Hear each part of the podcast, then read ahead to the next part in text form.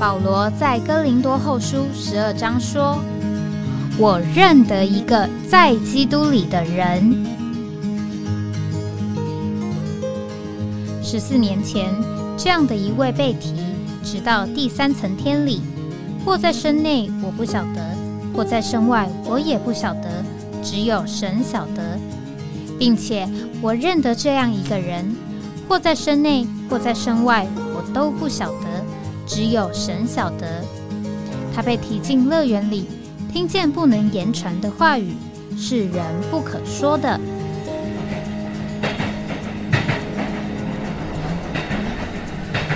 哎，我在哪里？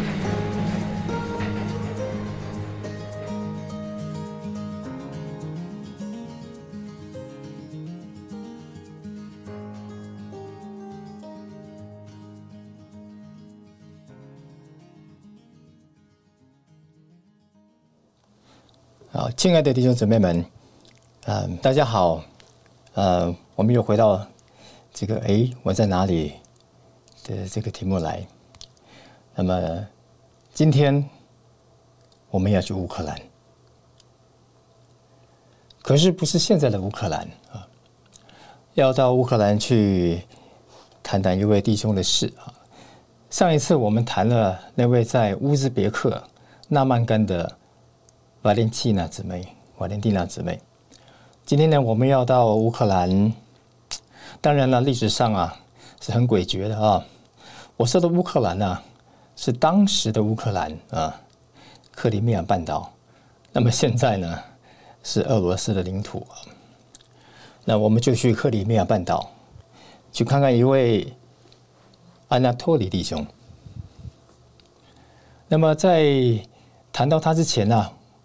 我们先聊一件事啊，就是我们到俄罗斯啊，在前苏联境内去住在那里，与当地人一同过生活，把福音传给他们，也到各各地啊，前苏联的各地去访问了。我们发现一些蛮有趣的事啊，那就是呢，有时候呃会看到一些似曾相识或者说很熟悉的东西，但是又不是你想象的那样哈。好，譬如说呢，我们刚到啊，当然啦，一个人呢在海外啊，在别的国家居住啊，啊，两件问题是呃最严重，就是最切身的啊。一个呢就是语言的问题啊，你要是不会讲当地话的话，哎呀，那你就如化外之人了啊，在那里又像聋子，又像哑巴啊，也像瞎子，看也看不懂啊，这个也不会讲，听也听不懂。另外一件事啊，是食物啊，食物。呃，当地的食物，如果你吃不惯的话，那你真是受罪啊，在那里啊，真是不知道怎么生活啊。所以呢，如果移民或者说到一个地方去，到远地去，到外地去居住啊，这个最为难的就是语言啊和食物。所以呢，当我们到俄罗斯去的时候啊，也在想，哎呀，这里到底吃的东西我们会不会习惯了啊？那么看起来又是油啊，然后，哎，也是有点担心。后来我看见发现有人在包饺子啊，俄罗斯人啊，俄国人啊，在包水饺。我说：“哎呀，那太好了，我们这里啊有水饺可以吃啊，那就没问题了啊。”那后来呢，我们到呃弟兄姊妹家里啊去访问他们的时候啊，啊他们会很喜乐啊招待我们吃晚餐啊。有一天呢，我们就到了一个这种姊妹家了，哎，他就把水饺摆上来了。哎呀，我在想，哎，真好啊，在俄国呢看到人家包水饺，还没真的吃到过水饺呢啊，竟然呢在这个俄国这么极北的地方可以吃到水饺啊，太好了。那于是呢，我就说，哎呀，你们也有水饺啊？嗯，结果呢，家主人呢姊妹说，当然啦，这水饺是我们俄罗斯的传统食物啊。我说，哈。啊，怎么会这样？水饺是俄罗斯的传统食物，没有搞错吗？啊，那我没特没没特别讲出来啊。他说：“哦，好吧，这个我们再尝尝看俄罗斯的传统食物水饺啊，是什么味道啊？”那于是呢，我们就呃姊妹啊，很热心的把每个人呢前面啊就摆了一盘啊啊盘子就放满了水饺啊。那我正要问说那个哎酱油啊、醋啊、那个大蒜在哪里啊？哈，都没看到啊。那还没开口问呢，就看到女主人呢，就捧出一小盆呐，这白白的东西，然后呢拿个勺子啊，就往我的那盘水饺上面撒了撒了一整勺的那个白色的东西啊。那个白色的东西叫做酸奶啊。我顿时就看到我的满盘水饺啊。已经沉浸在酸奶里面哈，哎呀，这一下子我真不知道要怎么要怎么入口了。水饺泡酸奶，这要怎么吃啊？水饺里面不是包的是肉吗？哈，好了，那我就不用跟大家呃描述当初是怎么吃的那个水饺啊。那当初实在是不太容易，不太容易下咽啊啊。啊！但是后来慢慢慢慢也习惯了啊！哎，信不信由你。后来我很喜欢吃水饺泡酸奶哈，真是别有一番风味。那个水饺还真的是包肉的啊。好吧，无论如何啊，在这个地方啊，这个我们可以这样说啊，你到一个地方去，这个语言跟食物啊是最难适应的。但我们也可以反过来讲啊，因为啊，我们本身是被自己的语言文化啊，语言其实是文化的产物啊，我们这个语言文化所构成了，然后我们的口味啊，也被我们从小吃惯的食物给构成了，所以呢，我们如果到国外去啊，跟人在一起啊，很多事你可以学着做啊，学着对方做，那也觉得好像很快乐，融入对方。啊啊，好像也真的是跟当地人一样啊，但是呢，当你一开口讲话的时候，你就会把自己暴露出来了啊，因为你的口音呐，把你的自己暴露出来了。圣经上也有这个例子，对不对？那口音呢，有些人不会发一个音的哈啊。当初以色列人他们在打仗的时候啊，自己的那个呃几个种族在打仗的时候，那么大家。长相都差不多啊，那么怎么认出是是敌人呢？啊啊，那个守卫啊就在那边守啊，然后呢，等人要过来的时候呢，啊，他就跟他讲一句话，说你说这句话，那么对方说的时候，如果说音说错了，可能把是说成细了，好，那就知道你这个人是奸细，就抓起来啊，你的口音把你暴露出来了啊，还记得吗？主耶稣的门徒们啊。是加利利的渔夫啊，他们到了耶路撒冷啊，哎，外面看起来跟犹太人长得都一样，但是一开口啊，他们那个加利利的口音就会把他们暴露出来，很容易被发现啊。那么食物也是一样，你看外表啊，吃的主食都差不多啊。我们事实上各地的人吃的主食那不过是鸡鸭鱼肉嘛，啊，五谷杂粮啊，但是那个调味的方法哈。调味的方法，哎，会构成你的口味啊，也会把你这个人暴露出来啊，这是骗不了人的啊。好，那么讲这个呢，先开个头，我们呢要往乌克兰啊，那时候的乌克兰，现在俄罗斯的克里米亚半岛，这个城市叫做 Sevastopol，Sevastopol 啊，翻成中文叫做塞瓦斯托波尔啊啊，可能还有别的翻法，它其实是乌。这个克里米亚半岛里面的一个海军的军港啊，其实著名的这个黑海舰队啊，啊，就驻扎在这个地方的。嗯，好，西巴斯托波里，我们等会一起到西巴斯托波里去看看，去看看这位安纳托利弟兄的故事。好，我们休息一下。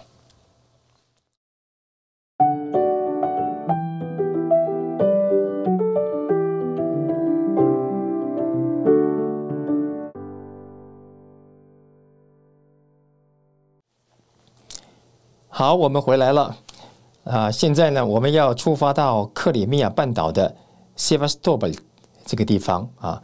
这个地方就是克里米亚半岛在黑海啊一个军事港口重要的城市啊。那么在去之前，我们还是再提一件事。刚刚我们说到说，我们的口味和口音会把我们暴露出来。那么也可以说。我们的口味跟我们的口音啊，其实就是我们这个人的所谓的文化底蕴呐，啊，所谓的文化底蕴啊，你是被这种东西构成的。所以呢，不管你外面怎么表现啊，你一不小心就会把你自己暴露出来，人就看到你啊，你原来就是对，就是这样这样的人哈，是从那边来的啊。那我们呢？你看这一群呢，黄皮肤黑头发的讲中文的哈，受这个中文文化传统熏陶的这个这个华人啊，就到了俄罗斯这个地方要来传福音了啊。那你要想想哈。俄罗斯好歹是个基督教国家，他们的传承是从基督教来的啊，他们东正教啊，相对于西方的天主教，但是他们是基督徒啊，而我们呢，中国人呢，其实他就是孔孟的，呃，孔就是孔孟儒家熏陶长大了嘛，啊啊，而且还呢，这个有佛教的、道教的，这个都是蛮深的一些的渊源了啊。那我们这样子的人到了这个所谓的基督教国家，跟他们传福音、讲耶稣，他们能接受吗？因此啊，事实上当地的基督徒啊是非常提防这件事的。当然呢，他们不愿意啊，他们所信仰的基督、他们的圣经这些的真理会被东方文化给侵袭进来。因此，我们刚去传福音的时候，其实不是太容易的啊，特别是对那些啊，真是啊，这个对主有心啊，爱主啊，爱圣经啊，爱这个基督的传统呃，在这个基督教的啊这个教训的人啊。呃，是不是马上就能够接受我们的啊？当然也有敞开的，但是有一部分就是很难敞开，因为他总是要提防着我们，不要把你们东方的哲学思想啊、道家主义、孔孟学说带到我们的这个教会里面来了啊，所以不容易。那么我们要讲的呢，现在呢，在这个克里米亚半岛的这位安纳托利弟兄啊，他是在当地的一个基督徒团体的牧师，很爱主。啊，爱主，他也听说了这个有一个呃的叫尼弟兄跟李弟兄啊，Witness Lee 跟呃跟那个 Watchman Lee 啊的教训啊，好像很多人在接受，可是他一直提防着，因为这两个都是中国人啊，从中国来有什么好的吗？他们懂圣经吗？这些人真的懂基督吗？要来跟我们传福音啊，所以呢，事实上啊，他很提防着，而且呢，他就不许他的会众啊去接受这两个人的作品啊，这两个人的书不能读啊，那本什么叫做恢复本圣经不可以读啊，他是如此提防着的。那可是他的会众里面就有几位姊妹啊，就是呢，从这个雷马这个送书的地方拿到了恢复本啊。俄文的恢复本新约圣经了啊，那么呢也索取了一些打开圣经解释圣经的一些属灵书报了，他们读一读就非常喜乐，觉得也是一样，这个多年来读圣经的一些的疑问的被打开了，被解开了。而且呢，以前没有读出来的那些丰富的地方啊，现在看到了，原来圣经这么丰富，原来基督这么丰富，原来基督他不是一位教主，他是一个救主，他要来把自己给我们啊，甚至呢为我们定死，而且要活在我们里面了，做我们的生命啊！哇，这些太对他们来讲啊，真是太喜乐了，而且啊，太宝贝了。所以呢，他们就开始啊，跟其他的人也分享这些事。这些分享就就惹祸了啊，闯祸了。因为呢，我们这位亲爱的安拉托利牧师啊，啊，非常不高兴啊。他发现这件事啊，就跟慧中说：“你们不要再跟那几个姊妹们讲话了啊！”他也警告那几几个姊妹们，不要再读这些书，不要再读那两个中国人的书啊。那讲完之后。这几个姊妹啊，还是无法停止阅读，因为啊，实在是里面啊，解开了圣经的这些真理啊，太宝贝了。他们还是会忍不住啊，跟其他的人分享。终于有一天，这位安娜托利牧师啊，他忍不住了，他就当场宣布，当众宣布说：以后我们就革除这几位姊妹啊，不准再跟他们有交通了。于是，他们这几位姊妹被革除了。可是这几位姊妹知道啊，这几位姊妹他们晓得这位律师啊，这个牧师啊，其实是非常爱主的弟兄啊，他只是不知道他们所读的内容是什么啊，所以呢，他们就觉得要做一件事啊。啊，他们又知道说，这位牧师呢，其实他是很欣赏最欣赏圣经里面的一卷书，叫做雅歌啊，他很喜欢雅歌这卷书。那刚好呢，在雷马的，啊，就我们水流知识站所出的书报里面，有一本书已经翻译成俄文的，那本书就叫做啊《雅歌中的生命与建造》啊，《雅歌书中的雅歌中的生命与建造》。那他们就把这本书啊买来。然后呢，把封面撕掉，把底面撕掉，反正反正上面有介绍这本书的作者是谁的哈啊，都把它撕掉，只剩下这本书的内容本身啊。然后呢，他们重新再包装回去啊，他们手艺都很好，包的很漂亮，像本新书一样哈。然后就在新书的这个封面上写着《雅歌中的生命与建造》，然后呢，就偷偷的把这本书摆在阿纳多利牧师的。书桌上面，好，他们做完这件事呢，就等着看会发生什么事了啊。好，我们稍微休息一下，等一下再回来看看后来发生了什么事。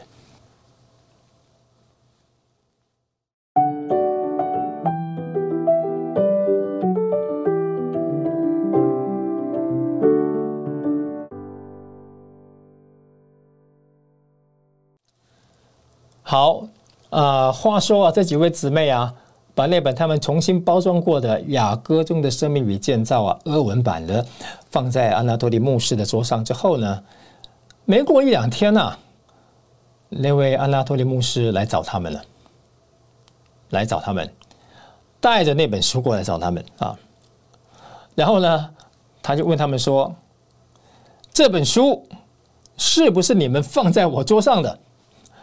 那那大这些姊妹们一看他，哎呦，这个面面相觑啊，不知道怎么回答。他说啊，呃这个呃，你你你就读一读嘛，哈，没有就就读一读嘛。那这安娜托利牧师说，读一读。我那天晚上打开之后，我就放不下来了，我一个晚上就把它读完了，哈。我告诉你们，这本书是我读过有关雅歌的书的雅歌书的著作里面。写的最好的一本，你们告诉我这本书到底是谁写的啊？因为那个封面被他们撕掉了，这个没完全没看到作者啊，所以他说这本书到底是谁写的啊？呃，那个姊妹们就说这个这个就是那个那个中国的 Witness Lee 写的。哎呀，这安娜多利牧师啊，一听大吃一惊，大吃一惊，因为就他来说啊，他是一个啊。非常提防着所谓的东方哲学思想，所谓东方中国的文化底蕴啊，这种东西跑偷偷的跑渗入这个基督徒这个传统的正统的信仰的啊这个教训里面来的啊，所以他才会一直提防着叫他的会众不准读这两个人的书啊。他觉得他自己很敏感啊，只要我一读就知道闻出来这个跟中国的东西。但是他自己本身实在是真没有读过这些书了。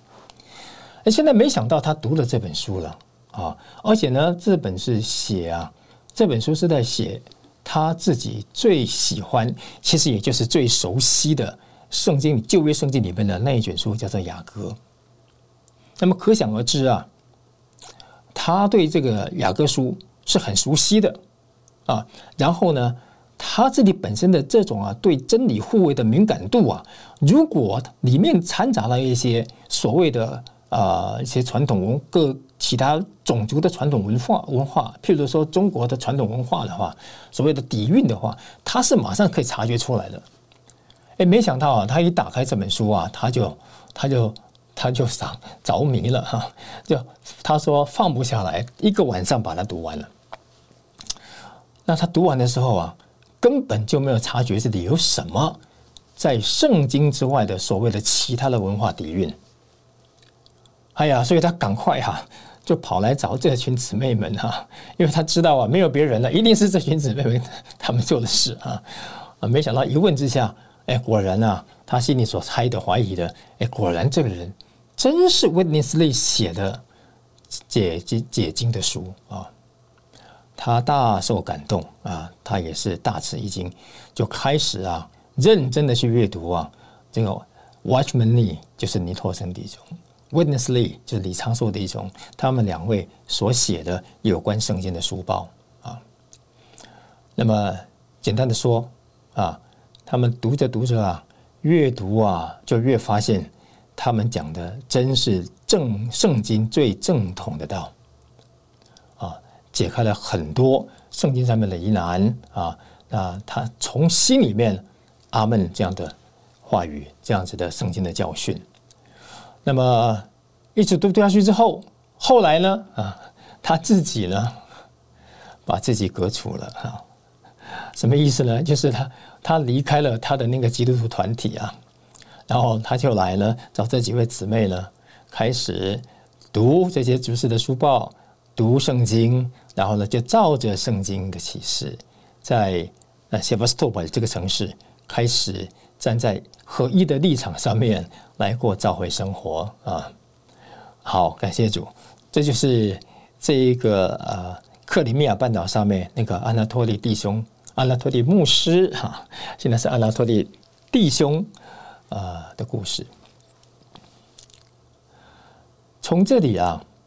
我们可以看到啊，其实我们去俄罗斯传福音啊，你想想看啊，我们去的时候，我们这一群人啊，二十位啊，从台湾去的，那我是年纪最大的啊，就是那时候已经三十三四岁了，那么其他的弟兄姊妹都是二十几岁啊。我们说阅历啊，说生命的经历，事实上啊，都是都不是那么的深刻的啊，特别是跟这个在前苏联境内、前苏联的时期长大。又经过苏联瓦解，经过整个人生的那种大变局啊，社会的大变动，国家的大变局，他们人生的价值观的大崩溃，经过这种的阶段过来的，他们的生命上面的经历其实是蛮深刻的啊。那不经一事啊，你就是不长一智；没有经过苦难呐，你就是不明白生命的啊深。那我们这些就是在台湾呐，照理来讲啊，都是比较安。比较平安的啊，那我们到那里去传福音，他们为什么会信托给我们呢？为什么要相信我们这些看起来就是这些，就是好像无忧无虑、天真无邪、不知道这世情冷暖的啊，不知道人生苦难的这些人呢？跟他们讲圣经里面的啊这些真理呢？啊，其实不是我们啊，而是啊，就是这一份新约的指示。神的话一打开，就发出亮光，使愚蒙人通达。我们大家都是愚蒙人，人读不懂神的话的。但是神的话一经打开之后，就发出亮光。那个光哈，是不受所谓的文化底蕴的，它不会有，它不会受人的文化、人的背景、人的个性等等等等啊来。来影响的，它能够穿越这些所有的不同的背景，而直接打到你的灵里面去。因为人呐，是按照神的形象造的，里面呢有人有神为人造的灵在里面。那个灵啊，是一个器官，是一个接触神的器官，是一个感知神的器官，是一个容纳神进来的器官。而人的灵啊。虽然因为犯罪而失去了作用，但是呢，借着福音呢，神要把人的灵点活啊，所以只要是出于神的灵的，出出于神的人的灵里面，其实是有回应的，而那个回应啊，跟文化无关啊，跟所谓的呃文化底蕴啊，跟所谓的一些的其他的人情世故啊是没有关系的，那个直接就是达到我们人里面。被创造时候，那时候最深处的需要，人有灵，人需要神，神是灵，他要进到人的里面来啊。好，所以呢，我们去传福音啊，其实不是我们的口才啦，也不是我们真的做了什么事了，我们就是单单纯纯的把这一份指示啊，就是把圣经解开的这份指示啊，传扬出去啊，介绍给他们，而。就由他们自己来审断，到底他们所得到的这个东西是来自某一个国家的某一种文化的这种的产品吗？还是的的确确他们所得到的，我们所给他们的，就是触动他们灵里面的需要的，就是触动他们灵里面那一个长久以来的渴慕的东西，就是神的话带着灵和生命进到他们里面去。所以啊，这个安纳托利啊，在这个啊克里米亚半岛的安纳托利弟兄故事啊，其实是很多很多很多故事中间的其中的一位啊的一个啊。所以感谢主啊，在我们手上或者说我们现在所认识的这新约的执事啊，他真是千锤百炼啊，而且呢，他实在是从神来的。解开神的话，正确的分解神的话语啊，那他也是同时啊，刚刚我们听安娜托利的弟兄的这个见证啊，我们就可以知道，他也受了许许多多的审视啊、监督啊、提防哈，各种的呃这种关关卡卡啊，不止在传到俄罗斯。就是俄罗斯在那个地方，俄罗斯的基督徒在那里审视这这份这份知识，在美国就是美国的基督徒，美国正统的传统的基督徒在这里审视这份知识，到了任何国家去，他们就用他们那个地方的眼光来审视，结果呢，这份知识就穿透了所有的文化，穿透了人所有天然的知识，穿透了。所有的人的所得的一些性情上的不同、个性的不同、政治的不同、价值观的不同，直接就供应到人的灵里面去。所以感谢主，不管我们走到哪里去，哈，我们这个讲到这里啊，我们也去过了呃黑龙江的北边了啊，我们也到了啊中亚的天山了啊，那么也到了这个中亚大草原了。那么现在呢，又到了黑海的克里米亚半岛了。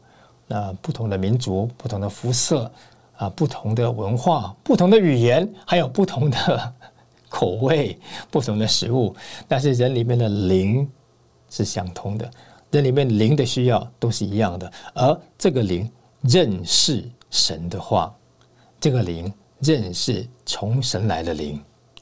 好，感谢主。好，我们现在再休息一下啊。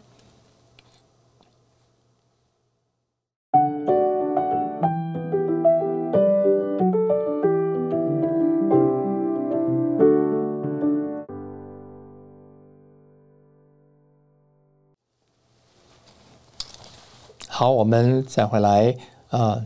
其实安拉安拉托利弟兄的故事就已经讲完了啊，但我们好像还有一点时间。我想啊，补充一点呢。